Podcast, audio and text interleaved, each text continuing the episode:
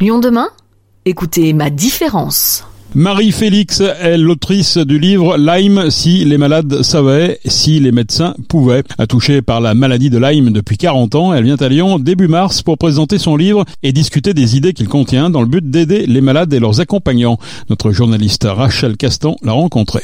Marie-Félix est une malade de Lyme au stade tardif et scientifique de formation. Elle a décidé d'écrire un livre témoignage et enquête sur son parcours et la maladie. Marie-Félix revient sur le chemin qu'elle a parcouru et les raisons qui l'ont poussée à écrire ce livre, nommé Lyme, si les malades savaient, si les médecins pouvaient. Je me suis aperçue que j'étais une malade un petit peu particulière, déjà du fait de cette maladie qui, qui durait depuis 40, 41 ans maintenant, c'est relativement rare. Donc, euh, la deuxième raison, c'est que je suis fille de médecin et de forestier d'ailleurs.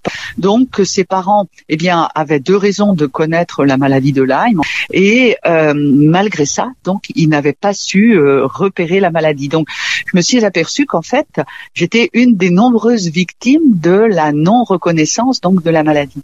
Mais euh, le fait que mes parents étaient médecins euh, avait un intérêt, si je puis dire, de plus. C'est que j'ai été élevée dans, euh, comment dire, la, la, vénération presque absolue de, de, la médecine.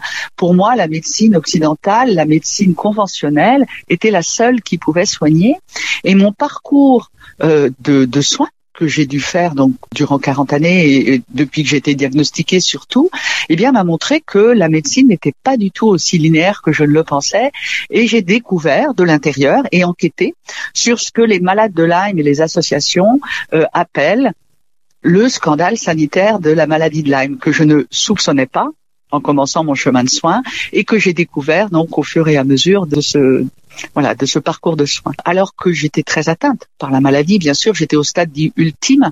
Eh bien, euh, avec l'assentiment de mon médecin spécialiste, eh bien j'ai euh, consulté un phytothérapeute tradit thérapeute sénégalais et ces soins m'ont à ce point convenu que, eh bien, depuis quatre ans et demi maintenant, je me porte comme jamais je ne me suis portée. Dernière petite particularité maintenant, c'est que, eh bien, j'ai enterré un ami de la maladie de Lyme. Moi, je suis debout je peux écrire, je peux témoigner pour tous ces malades qui ne peuvent plus le faire. Et j'estime que, eh bien, maintenant, c'est mon rôle que de parler pour eux et d'avoir écrit pour eux après avoir euh, vécu des désillusions dans la médecine française et d'avoir trouvé votre solution qui est la phytothérapie sénégalaise, sur quoi est-ce que vous revenez dans votre livre? Qu'est-ce ah. qu'on peut y retrouver? Inéluctablement, il y a un témoignage sur ce qu'est la maladie de Lyme lorsqu'on la vit de l'intérieur. C'est une maladie indescriptible, je, je crois, en termes de souffrance. Une souffrance qui est à la fois physique, euh, et psychologique. Physique parce que, eh bien, les mots dont on souffre, les mots physiques dont on souffre, sont extrêmement difficiles à supporter, et psychologique aussi parce que ces mots, pour l'essentiel d'entre eux, ne se voient pas pour euh, les personnes extérieures, et par conséquent, nous sommes des malades euh, suspects pour euh, corroborer cette idée, eh bien, mes mots ont pour tous été, euh, comment dire, non visibles de l'extérieur. Je les vivais avec une intensité folle à l'intérieur, mais pour ceux qui pour, pour mon entourage, ça n'était que des mots qui ne se voyaient pas. Ils n'ont commencé à se voir vraiment qu'au stade dit ultime avec une acrodermatite atrophiante, c'est-à-dire quand la peau s'atrophie. Et là, on, on, vous dit, bah là, c'est le stade tertiaire, c'est voilà. Mais les mots des malades de Lyme, pour beaucoup d'entre eux, ne se voient pas de l'extérieur. Et par conséquent, on a l'impression de potentiellement avoir des simulateurs. Et par conséquent, on est complètement, on peut être complètement déstructuré dans notre personnalité parce que, eh bien, on a un petit peu cette étiquette de malade psychosomatique qui nous est euh, mise sur la, le front.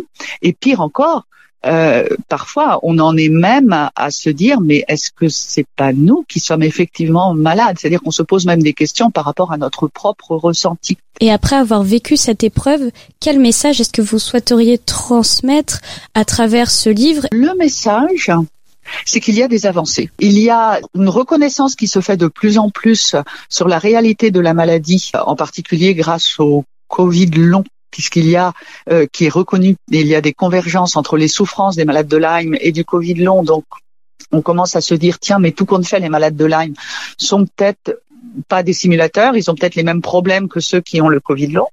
Donc, il y a des, de l'espoir. Euh, je pense que de dire que j'étais en phase tertiaire et que je suis debout, ça peut représenter aussi un espoir. Euh, de dire aux malades aussi que les associations de malades de Lyme sont là pour les aider, ou nous, entre nous, les malades, euh, il faut pas faire ce que j'ai fait moi. Quand j'ai été diagnostiquée, je me suis repliée sur moi-même et je n'ai communiqué avec personne. Et je pense que ça n'est pas une solution euh, porteuse. Donc ce serait aussi un, un, message. Depuis sa découverte de la phytothérapie sénégalaise, elle renaît. Elle insiste sur le fait que ce n'est pas la solution, mais sa solution. Aujourd'hui, elle se veut porteuse d'espoir et organise des rencontres à Lyon, qui est une ville avec un taux d'incidence de la maladie plus élevé qu'au niveau national.